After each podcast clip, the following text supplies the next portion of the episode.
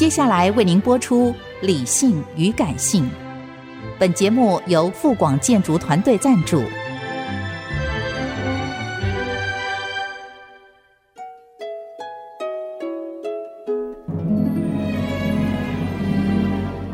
理性与感性不是天平的两端，而是一方向另一方渗透、影响、暂时取得上风的过程。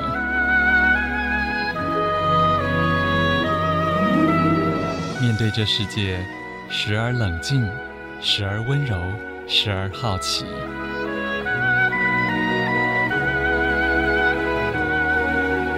我是陈乐融，陪伴大家一起理性与感性。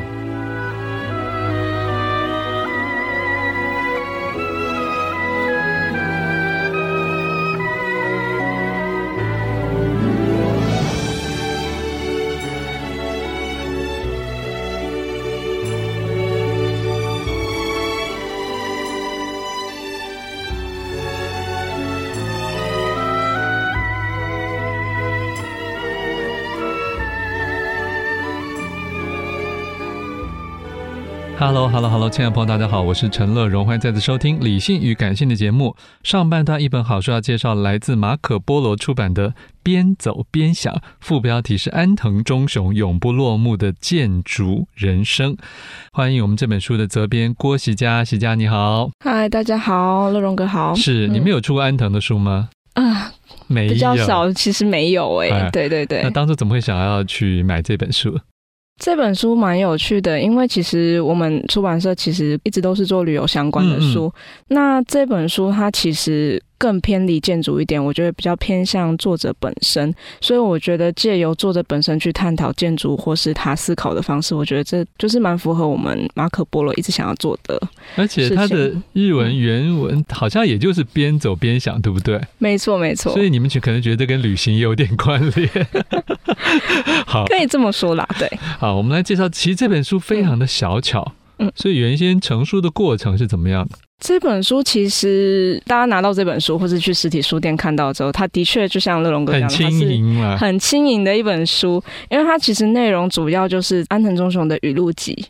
那它其实分了很多段，它其实都是蛮小巧的。我觉得它是一个比较易读的书。嗯，对，当初好像可能杂志访问他的，嗯哼哼哼哼，就算是收入这样子。了解。然后这里面当然就是从小一路讲到现在啊、哦。那前面也有好几位算是国内建筑界的人对他的各种褒奖。对对对、啊。那这里面我们先谈一下，他到底是什么样的一个出身呢？他其实如果要这样子讲的话，其实大家应该都知道他没有读过大学，嗯，然后他曾经当过拳击手，对，就是一些很特别的经历。那他其实从小他并不是一开始就想说哦，我要当建筑师，他是偶然呢，在一次就是在他家在算是整修吧，整修的时候呢，他发现哇。建筑光影的变化跟一个建筑，它可以承载这么多记忆，去修正它，然后去调整它。他突然觉得，哇，这好具备匠人精神，他就很想要去琢磨这个记忆，所以变成说，而且他那时候也跟着就是这些师傅们在。对对对对对，嗯、呃，我觉得这个就是比较像是日本的思想方式，他们就会觉得哇，一直反复去琢磨一样的东西是非常具备 匠人的那种感觉。我这时候那时候在读这本书，有这种耐心哎，对对对，我那时候在读这本书的时候，就是在修正这本书的时候呢，就觉得这好日本。啊，是，对，这是一个很日本的灵魂，了解那个很很武士道的精神，对对对？对，所以他自己。一旦决心要自学成为建筑师的时候，他就先开始做了很多函授的课程。对，他甚至不是去学校，对呀、啊，对，他也不是去补习班呢。我们现在可能很多人想，哎，我去上一个补习班好了。嗯嗯，不是，他用函授，他用函授课程，然后因为那时候其实没有，我要跟听众讲一下，因为现在年轻人已经听不懂函授课程是什么，现在是直接可能在网络上上课，嗯，可是以前是真的是另外一种模式了。嗯嗯嗯，现在可能。如果要讲函授线上课程吧，嗯，对对对，类似，类似，但没有什么互动的，以前那种比较不能互动。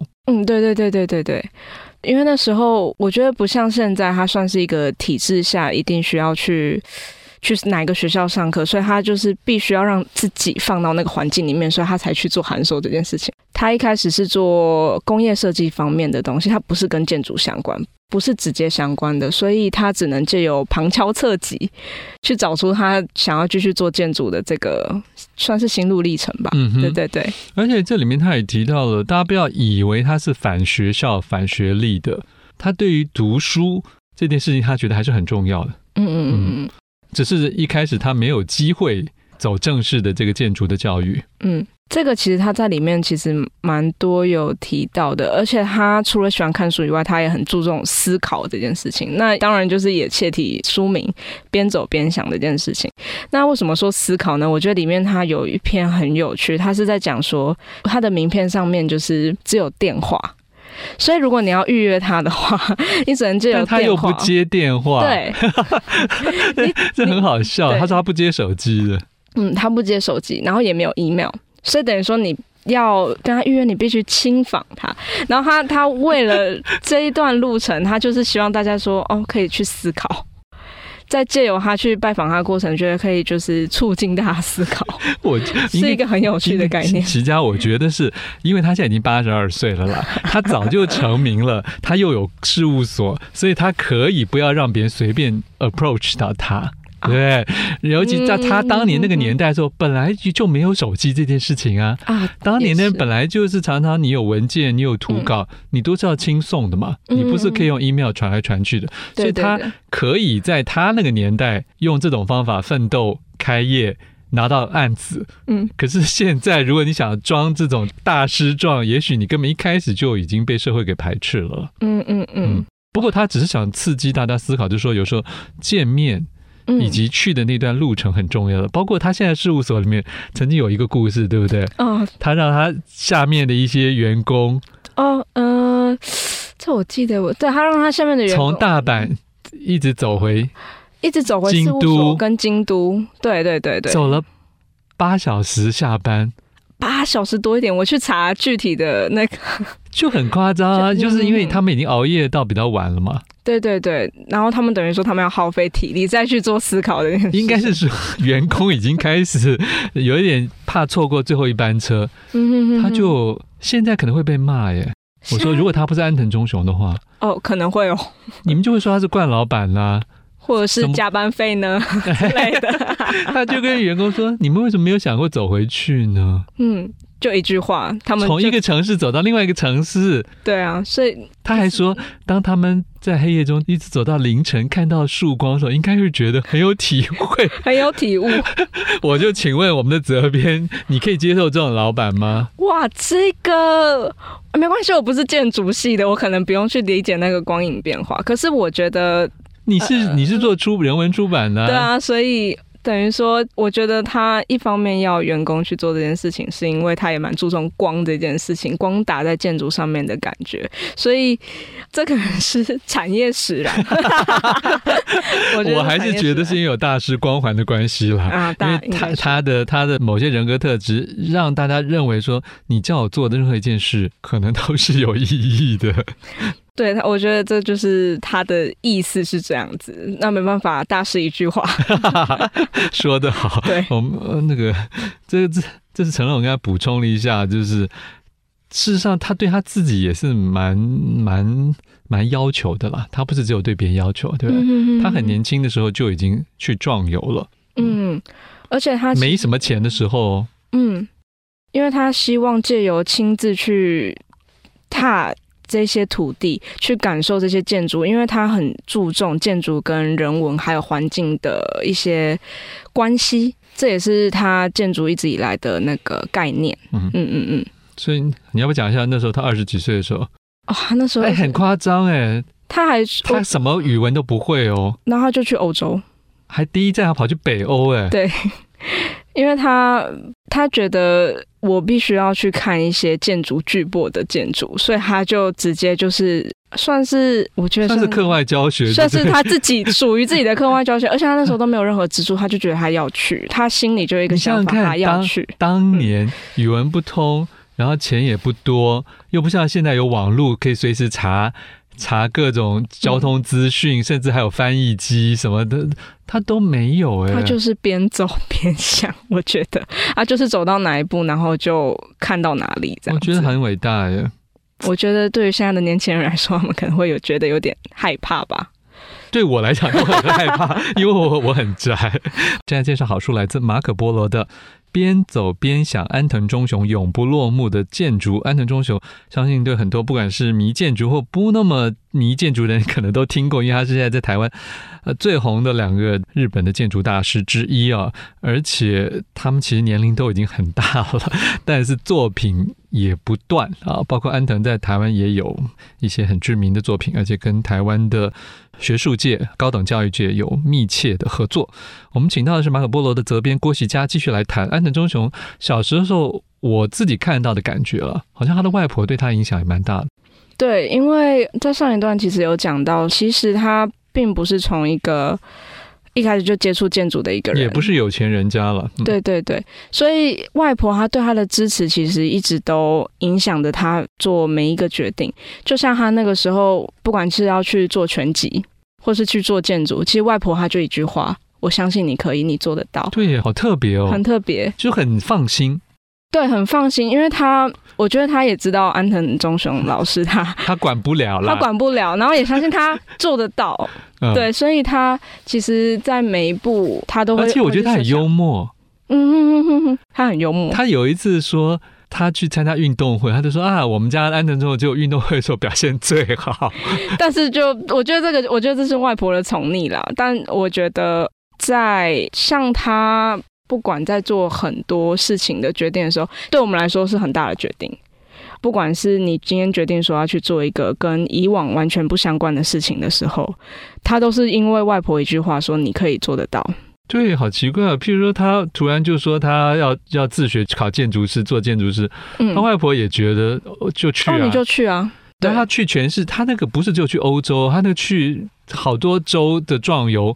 嗯、那一次的时候，外婆也说，钱不是只是要放在那里的，没有，你要运用才有价值。嗯哼哼哼哼，因为他很一方面他很支持他以外，他也很希望他的小孩、他的孙子，嗯嗯，能够借由去体验生活，去了解自己生活的意义。嗯嗯嗯嗯，讲到体验，所以后来安藤。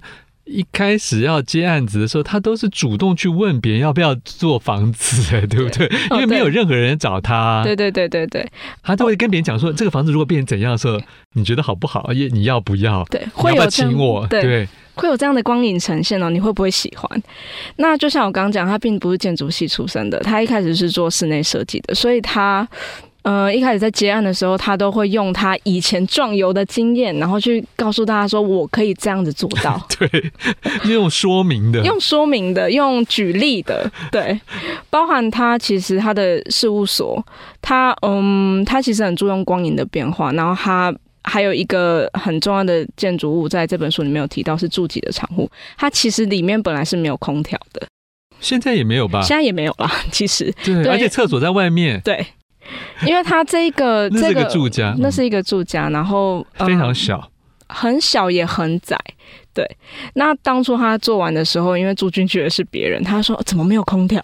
嗯，对，他说他其实是想要让住在这边的人呢，可以去感受一下，呃，一整天自然自然的变化。而且他还跟他说，你要好好保重身体哦，你要一说你要。配得上这个房子，你要好像三四十年都还住在那里。对对对，也没有改装，完全没有改。也因为他后来得奖了，是一个安藤忠雄的重要的起家处了。对对对，怎么能改呢？对，一方面也是因为这这样听起来，可能一些年轻的读者会觉得说，哈，一间房子没有空调，而且他有点强势的，嗯，他很坚持，他很坚持，而且他的业主也很伟大呀，算是纵容他。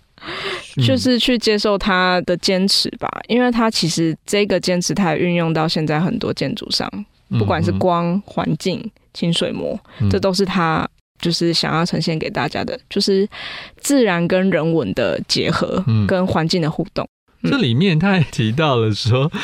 有一张我觉得很有意思，他说有树的时候要让盖起来房子仿佛有所遮蔽啊，这个是他从一个前辈那边学来的，嗯，对，就说好像树有时候可以遮住一些比较丑的部分，对，所以后来他对树很注重光影变化吧。对、嗯、他其实蛮喜欢就是自然环境的，所以他会倾向就是除了光以外，植物他也很注重，所以他也蛮注重绿能建筑的。嗯，对对对。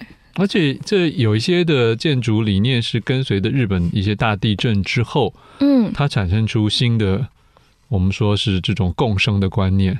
对对对，其实这本书是改版书啦。他在二零一二年的时候，那时候他有一个计划是那个募资的计划，那其实它是填海计划。填海？对对对，因为他希望就是借由环境，然后跟建筑结合，他用募资的方式，就像刚刚乐龙老师讲，嗯，它是一个。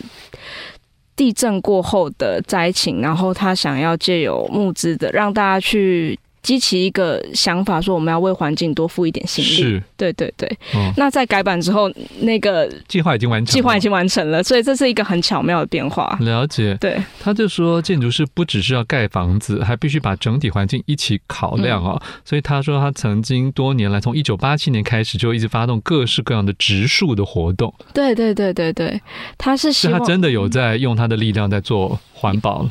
有有有有，完全是有的。嗯、好，嗯，那这个里面，我觉得其实就跟那个，嗯，我们说教育也是百年，对不对？百年树人嘛，对，对。所以他对于教育是很注重的。嗯嗯，甚至对台湾的教育界，他都参与很多。嗯，因为其实像亚洲大学的那个美术馆，其实也是他操刀的。对，他为什么会对教育这么注重？我觉得以我以我自己作为责编，然后我看完整本书，我的想法是，也许他从小他并不是出生于一个教育资源丰厚的地方，嗯、然后他在。